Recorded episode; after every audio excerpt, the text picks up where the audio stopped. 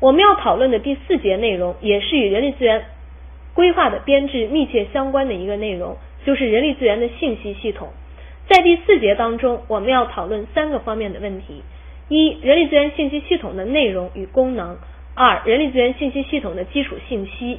三、建立人力资源信息系统应遵循的原则。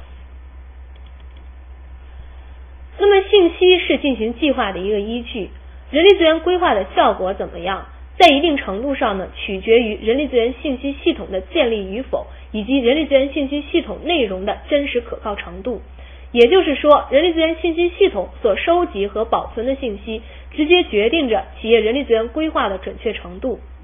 那么，什么是人力资源信息系统呢？人力资源信息系统就是企业内对人员工作信息的收集、保存、整理、综合、分析、研究、报告的全过程。简单的来讲，就是对企业内人员工作信息的管理过程。那么下面我们就看一看人力资源信息系统的内容以及人力资源信息系统发挥的功能。那么一般来讲，一个完善的企业人力资源信息系统应该包括以下内容：一、企业内部现有的人力资源信息，也就是说企业内部现有的人力资源状况；二、企业外部的人力资源供求信息及影响因素，包括企业外部劳动力市场的状况。以及国家对劳动力市场的相关政策、对人才流动的相关政策等等，这些因素呢，企业都应该及时的掌握。那么，人力资源信息系统有什么样的有什么样的功能呢？具体来讲呢，企业的人力资源信息系统具有以下功能：第一，它可以为企业制定发展战略，提供人力资源数据。我们看到，一个完备的人力资源信息系统可以提供完备的人力资源信息。所以呢，企业在制定发展战略的时候，可以以此作为依据。第二，为企业制定人力资源规划提供可靠的数据。那么，我们前面在谈到人力资源企业人力资源规划的编制的时候，我们可以我们看到呢，第一个过程就是要收集相关信息。那么，如果企业有了一个很完备的人力资源信息系统，那么这个系统当中的信息呢，就可以为企业人力资源规划的编制呢，直接直接使用。第三个。功能呢是为人力资源管理活动提供信息支持。那么，人力资源管理当中的晋升也好、培训也好、人员需求的预测也好，都可以参考人力资源信息系统当中所包括的信息。那么最后呢，可以为企业管理效果的评估呢提供反馈的信息。对人力资源信息系统的不断完善和更新呢，可以获得很多最新的信息，因此呢，也就可以使企业的管理者发现企业管理效果。企业管理的效果状况，从而呢对企业的管理效果呢做出评估，做出评估。那么对于人力资源信息系统所发挥的重要功能的详细解释呢，在教材的六十九页有一个列表，列表当中呢做了很详细的阐述。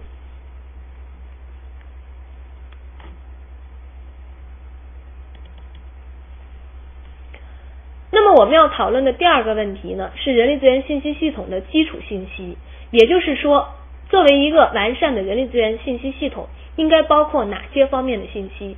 一般来讲，企业的人力资源信息系统应该包括以下几方面的信息：一、员工的自然状况，包括年龄、性别、民族、籍贯等等；第二，员工的知识状况，包括员工的文化水平、受教育的情况、学历等等；第三是员工的能力状况，包括他的技能，包括他的各方面技能，比如说。智力能力、交际能力、沟通能力等等。第四是员工的阅历及经验，那么这个主要是员工的一些工作经历。第五是员工的心理状况，比如说员工的个性啊，员工的情绪稳定性啊，对于压力的承受承受能力啊，坚韧程度等等。第六是员工的工作状况，这主要是指员工的工作表现。第七是员工的收入情况，那么包括员工在企业当中获得的收入，以及员工的工作外收入。第八呢是员工的家庭背景及生活状况，包括员工家庭成员的偏好啊，呃以及对员工的影响等等。第九是员工的培训经历，也就是说呢，员工接受过哪些方面的培训，培训的状况怎么样。第十呢是部门的使用意图，那么主要是指呢各个部门员工所在的部门对这个员工的使用意图，包括升、包括降以及平调等等。具体的内容呢，大家可以参阅教材七十页到七十九页的列表。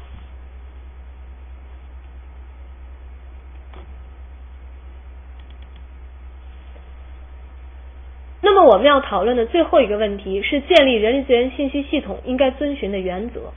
从理论上来讲，人力资源信息呢越详细越好，因为这样呢，它为决策所提供的依据作用也就越好越客观。但是呢，人力资源信息系统越详细，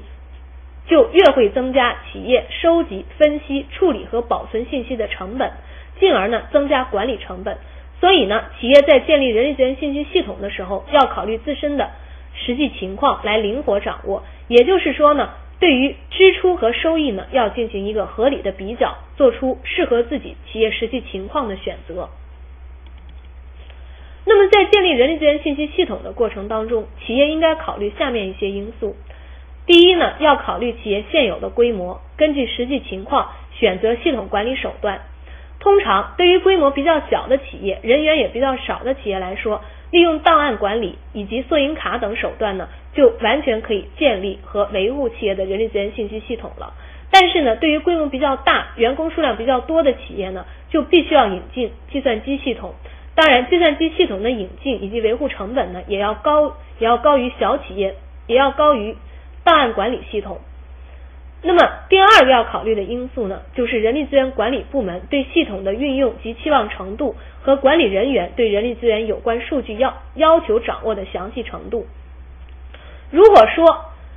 人力资源管理部门对于人力资源信息系统的期望程度比较高，也就是说期望信息程度越详细越好，或者并且呢管理人员对人力资源的有关数据也要求掌握的详细，那么就要建立比较。合理、比较细致的人力资源信息系统。相反呢，人力资源信息系统的建立呢，就可以简单一些。第三个要考虑的因素是考虑企业发展的时候系统的可扩展性，以及该系统在使用过程当中发生变化时系系统的可修改性。那么我们知道，企业在发展过程当中各方面的因素都会发生变化，这个时候。对人力资源信息的要求也会发生相应的变化，所以呢，在建立人力资源信息系统的时候，要考虑到当企业发展变化的时候，系统能不能做出相应的调整和扩展。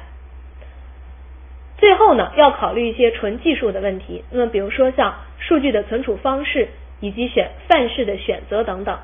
这些主要是技术人员考虑的问题。这个就是人力资源信息系统的相关内容。